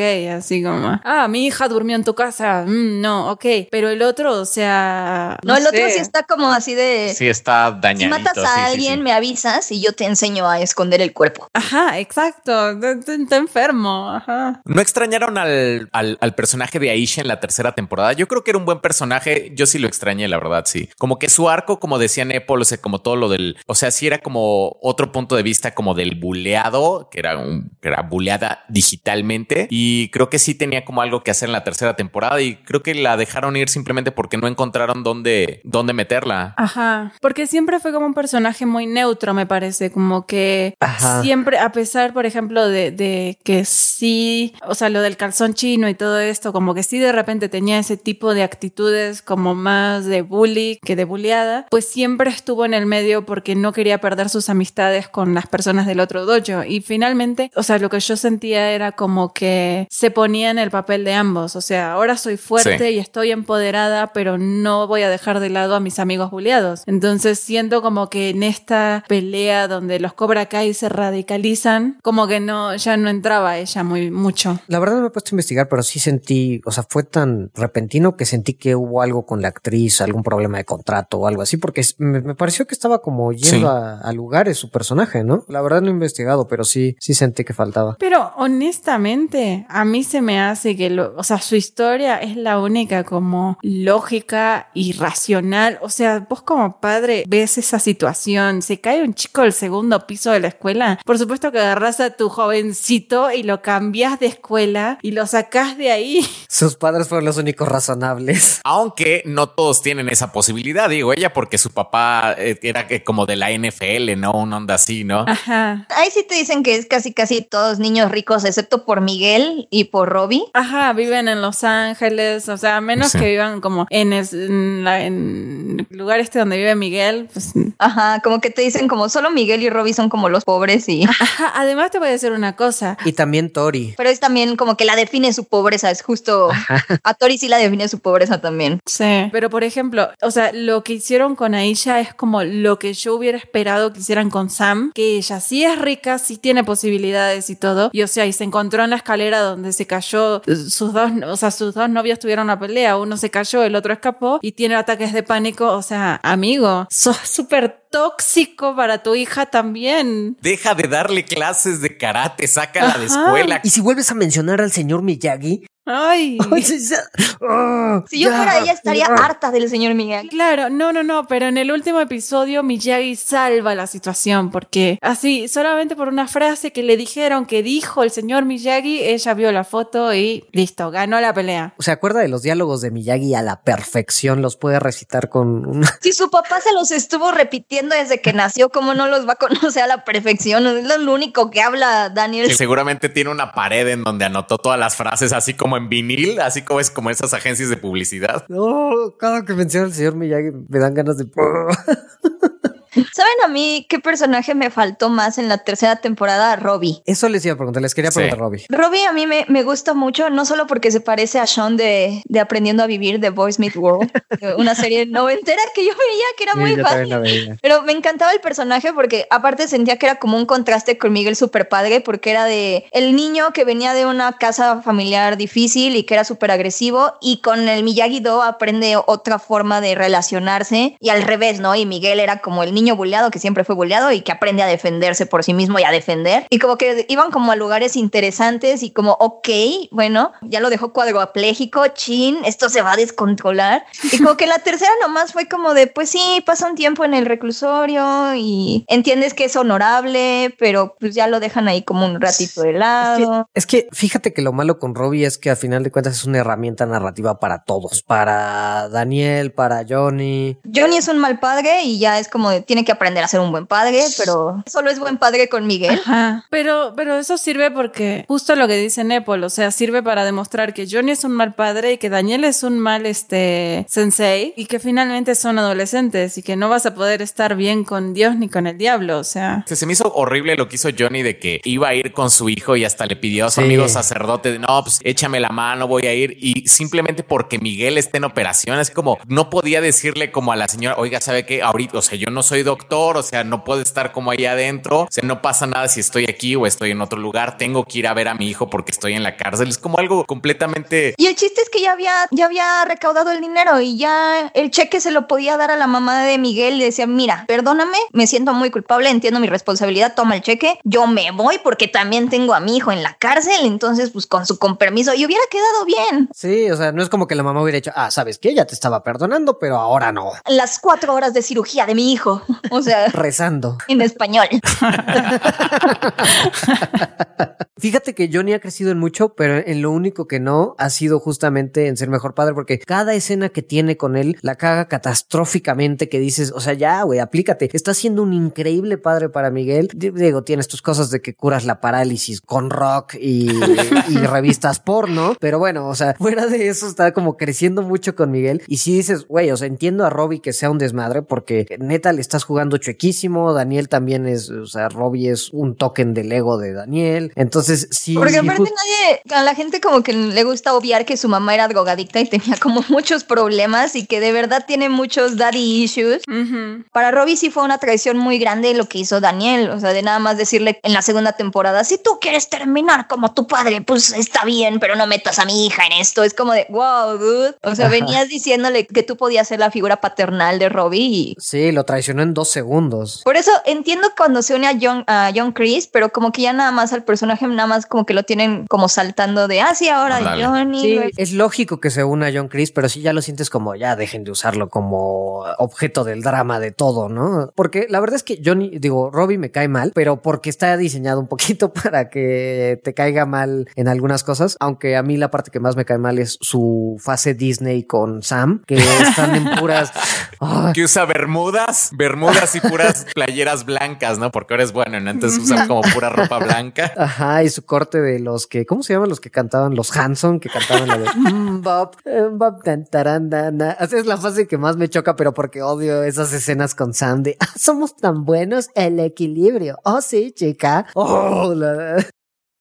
Sí, pero o sea, sí he visto mucha gente que odia a Robbie, pero en el sentido de es insoportable y siempre se toma mal. No, o sea, creo que el sentido que ha llevado el arco de ese personaje está súper bien porque todo el mundo le juega chueco. Sí, pero sí me da bronca que sea como de dude, dejaste parapléjico a un cuate y eso ah, provocó que terminara ser una correccional. De milagro saliste y lo primero que haces es seguir el drama de ah, ok, o sea, ni siquiera me pudiste esperar. Es como de dude. y todavía tratar de golpearlo. Ajá, o sea, alégrate de que volvió a caminar el vato. Sí, yo, sí es cierto esa escena cuando ya lo va a golpear otra vez. Dices, güey, lo acabas de dejar paralítico casi de por vida. O sea, digo, eso tiene que hacer algo en tu cabeza, ¿no? Así de que, güey, qué bueno que no lo maté, ¿no? Pero justamente es lo mismo que pasó en la escena final. Así cuando, a mí, a mí me pareció así como un límite cuando entraron a la casa de la ruso, así como a, hacer otra pelea. Como estás invadiendo propiedad privada para empezar. O sea, me salió la señora de dentro y es como no solo estás rompiendo una casa carísima, o sea, el trabajo de un adulto.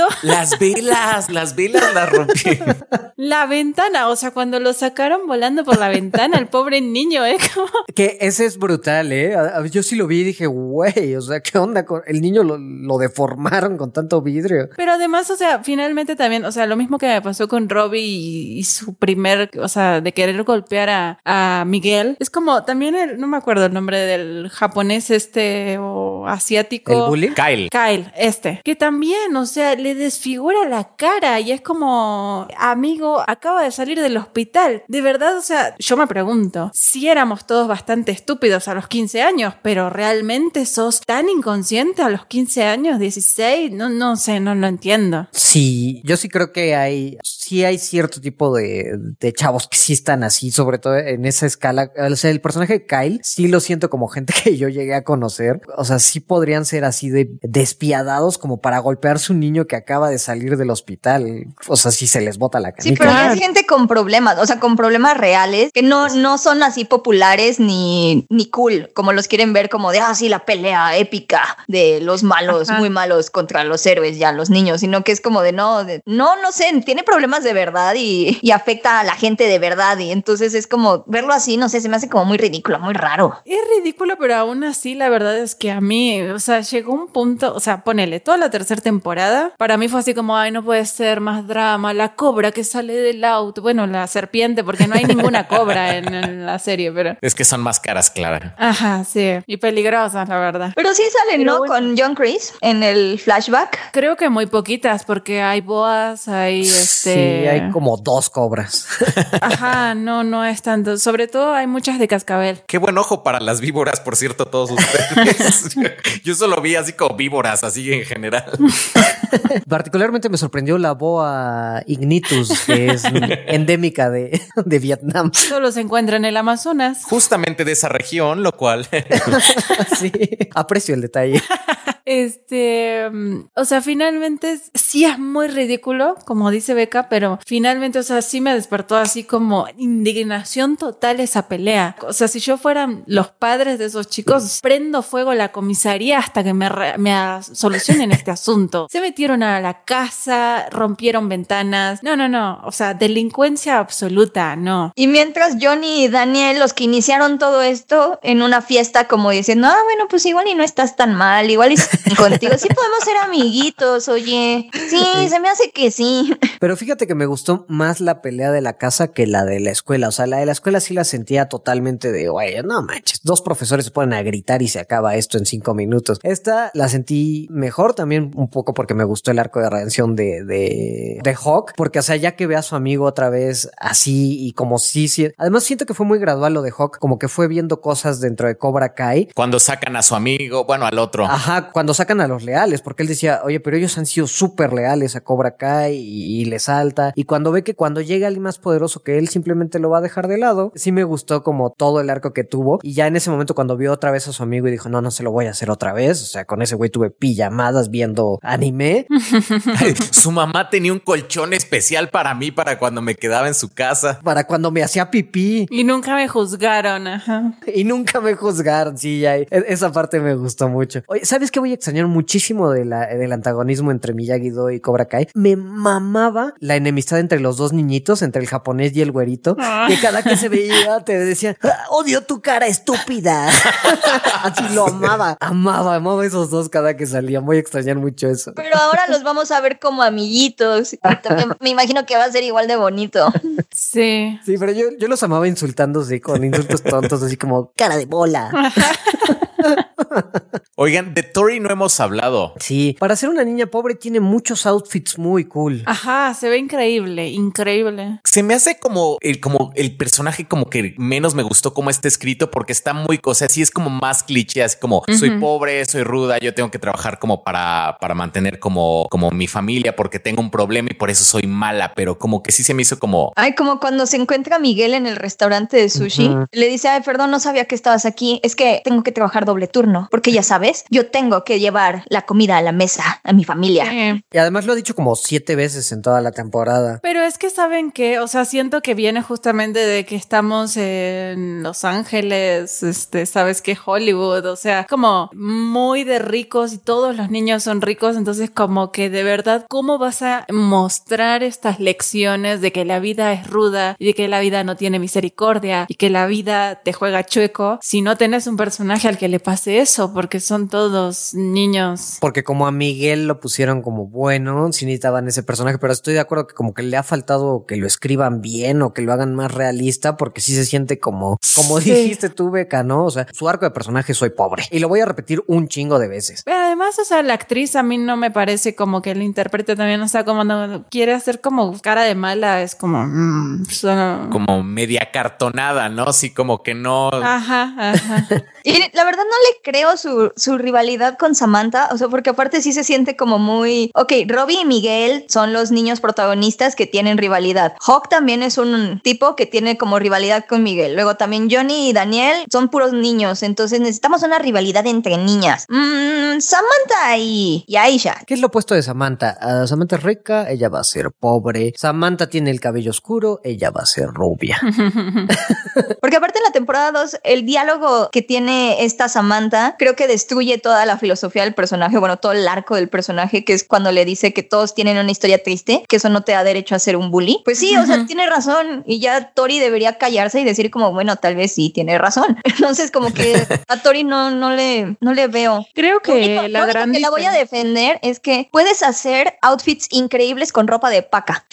Sí, Entonces, estoy de acuerdo. Voy a defenderla, tal vez solo tiene un muy buen sentido de la moda. Tal vez, eso es cierto. Eso sí. Yo creo que más bien tiene que ver con que a muchos, por ejemplo, Hawk, lo viste cuando era el buleado y cuando no tenía este estilo y cuando era este nerd y, estaba asustado. Creo que a todos los viste en un inicio y viste una transformación y de repente Tori llegó así como pateando la puerta y es como yo me lo voy a echar a este, ¿no? Y es como yo, yo voy a pelear contra el campeón. que soy pobre, entonces me los voy a golpear a todos ustedes. Ajá, esto se aprende en las calles, no en un dojo. ¿no? Porque ya saben, yo soy pobre y crecí en las calles. Ajá. Mi mamá está enferma. Tiene razón, hace falta verla cuidando a su mamá o que su mamá. Sí. Sí, como que el hecho de decirte tengo doble trabajo y me tengo que romper la espalda porque la vida me ha estado haciendo bolsa, o sea, es como no es suficiente, o sea, no, eso, eso no, yo también tenía que trabajar y a mí qué, o sea, no por eso pateo perro, ¿sabes? No, no. O sea, sí cae en el cliché que la serie precisamente intenta evitar, ¿no? Así como mostrarnos que todas estas personas, pues son, os digo, son personajes que tienen como puntos buenos, puntos malos, tienen como arcos de redención y es como lo que más me gusta. Y de Tori creo que es de la única que no se ha visto, ¿no? Es como solamente se ve. Sí, porque es que el gran problema es que te dice que es pobre y no te lo muestran. Justo como decía Beca, pues no tiene sus momentos de, de que te muestren las cosas como Hawk, que ves flashbacks, que recuerdas los momentos, que tiene sus caritas. Entonces, pues sí, si nada más te dice es pobre, pues se queda como la niña de ya, cállate y trata de ser mejor persona y ya, ¿no? Pero bueno, pues a lo mejor yo creo que el arco de Tori se va a acabar con que pelee contra Samantha en el torneo. Y se van a hacer amigas. Claro que se van a hacer amigas. eso se ve de lejos. ¿sí? ¿Sí? No, no se me ocurrió, pero podría ser. Bueno, sí, o sea, se tiene que volver buena y se tiene que redimir y o va a desaparecer. Así como, ah, sí, la madre se curó y se mudaron a Mississippi y ya. Y ya nunca la vuelven a ver. Pero está feliz, no se preocupen. ¿Saben qué está interesante? Ven que al final John Chris hace una llamada que se supone que es como a su amigo al que le debe la vida. O sea, ahí como que si no, no se me ocurre qué favor le podría hacer como a John Chris para que le ayude como a, a- a ganar el torneo. Porque se supone que es, o sea, pues realmente ya el híbrido de Cobra Kai Miyagi-Do pues tiene como a los mejores peleadores, ¿no? Entonces el, el Cobra Kai de John Chris está como muy abajo. Entonces yo supongo que esa llamada va a ser como para pedir, no sé, así como, oye, tráeme a tus mejores psicópatas. sí, yo creo que sí. Podría ser, sí. Estaba viendo algo, no lo investigué al 100%, pero al parecer como que el tipo que llama fue entrenador de uno de los antagonistas de Daniel en Karate Kid 3 o algo así. O sea, también está conectado a, a Daniel Laruso de alguna manera, siendo el sensei de alguno de los antagonistas de Daniel Da- Laruso. O sea, como que ya había salido incluso creo que este personaje en, en Karate Kid 3 o 4 o lo que sea que haya, ¿no? Este, la venganza de Miyagi.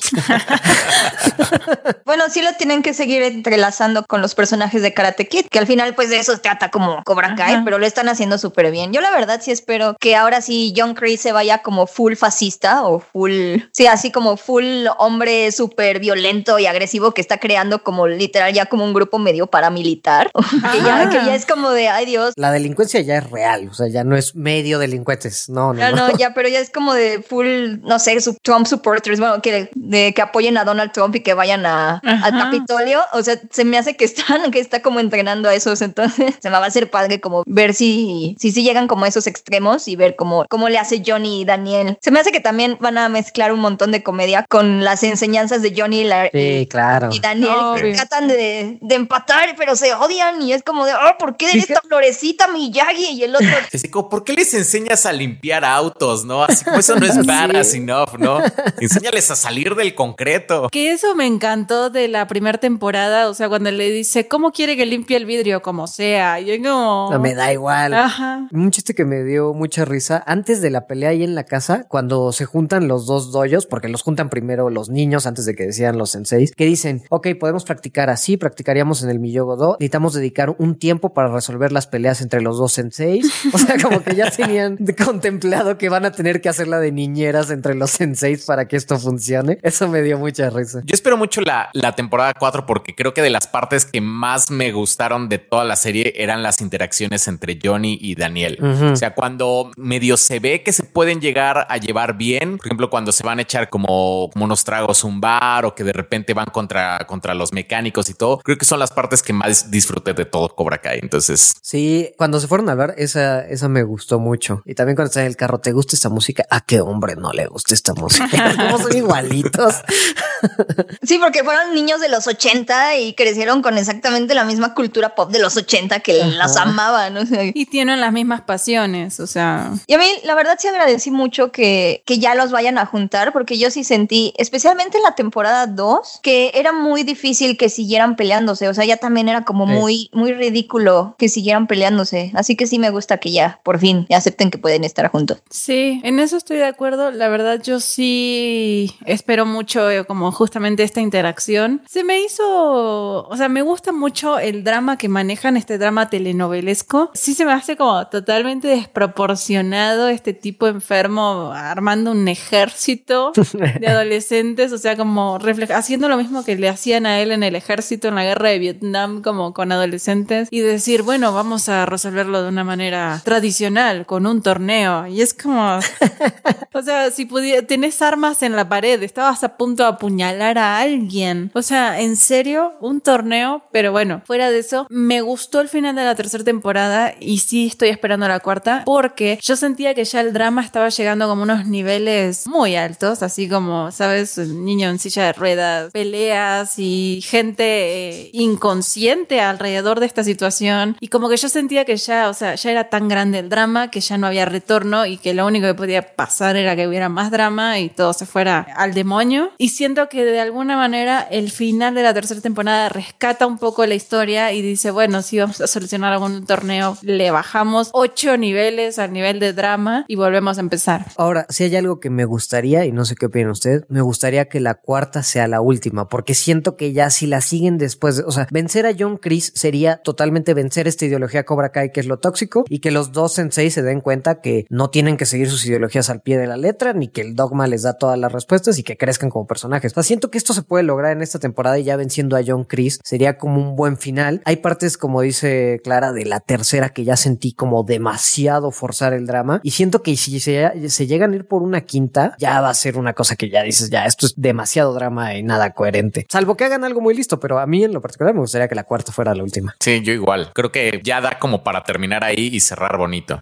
Salvo que veamos algo de Miyagi. Yo de hecho creí que la tercera se iba a ir justo por donde tú decías, ¿no? porque iba a ser como de, bueno, ya se van a terminar uniendo porque John Chris va a llegar a niveles estratosféricos y ya, lo van a vencer. Yo creí que de eso iba a tratar la tercera, pero pues ya que vimos que iba a ser una cuarta, Netflix, pues sí, yo creo que se van a ir totalmente por ahí. Que está padre, o sea, a mí la verdad sí me gustó el cambio, sí me gustó muchísimo el cambio de, de YouTube Red Premium ah. a, a Netflix y me gustó muchísimo. Ya, al fin, gracias. Porque era lo único que tenía YouTube Premium la Sí, era literalmente lo único. Pero finalmente no estoy muy segura, pero sí YouTube producía como tal o solo la distribuía. Sí la producía. La distribuía porque sale Sony, sale Sony al principio de cada capítulo como productor. Oh, como dato curioso, también la produce Will Smith porque la productora de Will Smith adquirió los derechos para hacer el reboot de Karate Kid que estelarizó Jaden Smith y nadie nunca, o sea, nadie nunca volvió a pelearle, a pelearle los derechos de Karate Kid y ahí se quedó como, mm. como el derecho ahí, como que lo dejaron ahí, como, eh, está bien. Aunque ya no volvieron a hacer ninguna secuela ni nada, pues sí, se quedó como, eh. Y ya cuando YouTube y Sony llegaron como, oigan, ¿y si hacemos Cobra Kai? Ah, pues ¿quién tiene los derechos? Will Smith, ¿qué? el príncipe del rap. El que hizo YouTube Rewind. Ah, ah, el youtuber Will Smith. Y ya Will Smith fue como así como de paguen, como Cosmo, de los padrinos mágicos, como paguen. y ya, y de hecho por eso aparece como productor ejecutivo de la serie. Nada más por eso. pues sí, ojalá sea la cuarta y ojalá William Sapka consiga otros proyectos después porque me gusta mucho cómo actúa William Sapka. A diferencia de Ralph Macchio que... Oh, lo... malo es que William Sapka solo podría ser Johnny, entonces solo podría ser como versiones de Johnny, de hombre que cree que se cree cool y ahorita es chaburruco. Ajá, súper. Pero le queda, le queda increíble. O sea, es de las primeras veces. Se la crees completita la chaburruquez. No puedo creer que le crea a alguien que no, no sabe lo que es un Facebook o, no sabe prender una computadora, pero te juro que se la creo a él. Esos chistes son tontos, pero se las creo porque lo actúa tan bien. Y encima como desde la inseguridad y decir como, ¿qué es un Facebook? como, no, no sé qué es, pero no me voy a ver menos por eso, ¿no? Las fotos del Facebook. También. Ah, está buenísimo las fotos del Facebook. Es que aparte no es un papá patético de, ay, yo no le entiendo a esto de la tecnología Ajá. de los chavos, sino que es como, ¿qué es esta estupidez? A ver, en mis tiempos no había esto, éramos hombres. Llevo 20 años bebiendo. no sé de qué me estás hablando. Éramos hombres, lo hacíamos de frente. O sea, ¿qué, qué? ¿Fotitos de qué? ¿Qué es esta estupidez? Ay, bueno, a ver. A mí lo que me encantó fue la de que, que va sigue, le vas a dar like a todas sus fotos y que me gustaron sus fotos. Ajá, como literal. ¿Para qué está el botón si no le voy a dar like a sus fotos? Eso me encantó. ¿Sabes que estuvo buenísimo cuando le manda así como el, el mensaje todo en mayúsculas? Porque sí es como escribiría como, como un señor, Sí, así como escribe como habla, o sea, como sin redactar nada. Casi, casi siento que hasta lo escribió con todo y muletillas, así como, "Mm, este, Ajá. ya después escribió algo súper chido y después es como, no, no, no, y le puso, what's up? Ajá, esa escena estuvo genial, genial. Porque encima le, o sea, yo decía, imagínate recibir ese mensaje todo así después de 30 años, así como de no ver a la persona y que te diga, pues la verdad es que crecí mucho y ya no soy solo una ma- no soy una mala persona, soy bueno. Y no solo eso, soy un sensei. Y es como, ¿qué? Ah, sí. Lo que me encantó a mí de esa fue cuando le mostró, cuando Miguel le dice, ¿que tú no tienes fotos de cuando eras joven? Sí, sí, claro. Y todas sus fotos son sin camisa. Y es como de, o sea, En entiendes. aceite de bebé. Aceite de bebé, sí. Entiendes que él la pasó muy bien, él vivió muy bien su adolescencia, la vivió como un genial dude de los 80 y ya ahorita es un papá. O sea, me encanta esa parte. Sí, a mí me gustó mucho en la segunda, creo que fue cuando estuvieron con las ondas del internet, que el uno tenía su anuncio súper producido y que lo acusaron de apropiación cultural. Ajá. Y, y el otro nada más graba un video en Instagram y dice, mándalo al internet. Ponle hash browns o esas cosas. sí. Ay, no, te juro que me gusta mucho el personaje de. Muy bueno el personaje. Sí, la comedia, la comedia de la serie es muy buena. También como todos estos, este recurso como de está pasando un momento épico, se corta la música y se corta la epicidad, me, me encanta, sí también. O está pasando algo bueno, Miguel está por alcanzar la revista porno y pum, se cae y se corta la música, me... Ay, sí. La verdad es que muy buena serie. Excelente servicio. Sí, la verdad es que Cobra Kai es muy, muy buena. Es de estas series que son, que son como gustos culposos, pero que sí tienen muchísimo valor porque son muy divertidas. Entonces, la verdad sí es como muy bueno que tengamos Cobra Kai. Yo sí estoy esperando con muchísimas ansias la cuarta temporada. Pero pues bueno, esto fue todo por ahora. Fíjense que estoy feliz porque como que no estábamos muy seguros de cómo iba a resultar este podcast porque como que no había muchas noticias ni... Y como que WandaVision nada más eran tres episodios y terminó como, como habiendo muchísimo de qué hablar. Entonces es como de, oh, qué bonito. Sí, la verdad quedó muy bueno. Es que fueron muy buenos temas para hablar. Cobra Kai, WandaVision. Aparte, productos completamente diferentes, ¿no? Sí, entre sí. Exacto, y el hecho de que por fin tenemos a Marvel de regreso, lo cual no es nada menor. Prepárense, ya les dio chance el 2020. Otras compañías te estamos viendo a ti, Warner. Te dieron chance, se desaparecieron por completo, pero ahora ya vienen con todo el 2021. Ya estaremos reseñándoles aquí todo lo que nos trae. Por lo pronto, muchísimas gracias, chicos. Estuvo increíble el podcast, como siempre. Algo que quieran decir, últimas palabras. Igual déjenos sus ideas de qué más les gustaría que habláramos. O si tienen mensajes para nosotros, quejas. Sugerencias. Las quejas arroben a Beca Sala. Sí, por favor. Si van a mandar como quejas o comentarios sobre Daniel San y Miyagi, eh, evítenmelas a mí, por favor. Yo a mí me gusta Daniel San, entonces a mí no me a mí no me miren, pero bueno, cualquier cosa pues síganos en nuestras redes sociales, ya les estaremos contando de qué vamos a hablar y pues acompáñenos a seguir nerdeando en 15 días. Que estén muy bien. Nos vemos. Nos vemos. Bye. Chao. Bye.